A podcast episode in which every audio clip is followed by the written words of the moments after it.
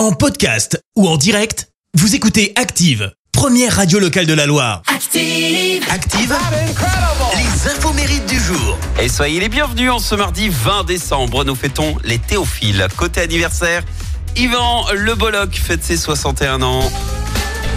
Séquence souvenir, lui qui a connu le succès dans Caméra Café, souvenez-vous, aux côtés de Bruno Solo. C'est lui qui jouait euh, Jean-Claude Convenant. C'est également l'anniversaire du Usain Bolt de l'équipe de France. Ramenez la coupe à la maison 24 ans pour Kiki, Kylian Mbappé, né en 98, l'année de la première étoile hein, pour les Bleus.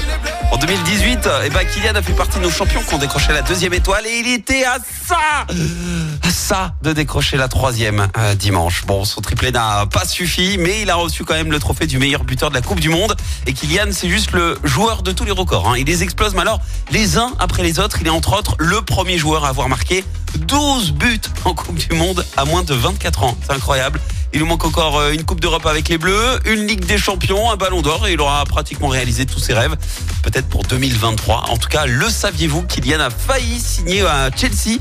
Il avait 13 ans, l'essai a été concluant et les dirigeants de Chelsea, bah, ils ont voulu euh, lui en faire faire un autre.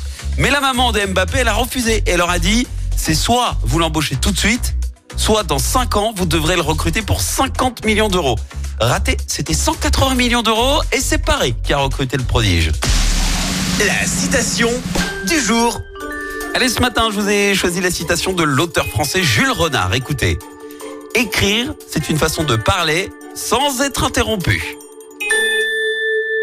Merci, vous avez écouté Active Radio, la première radio locale de la Loire. Active.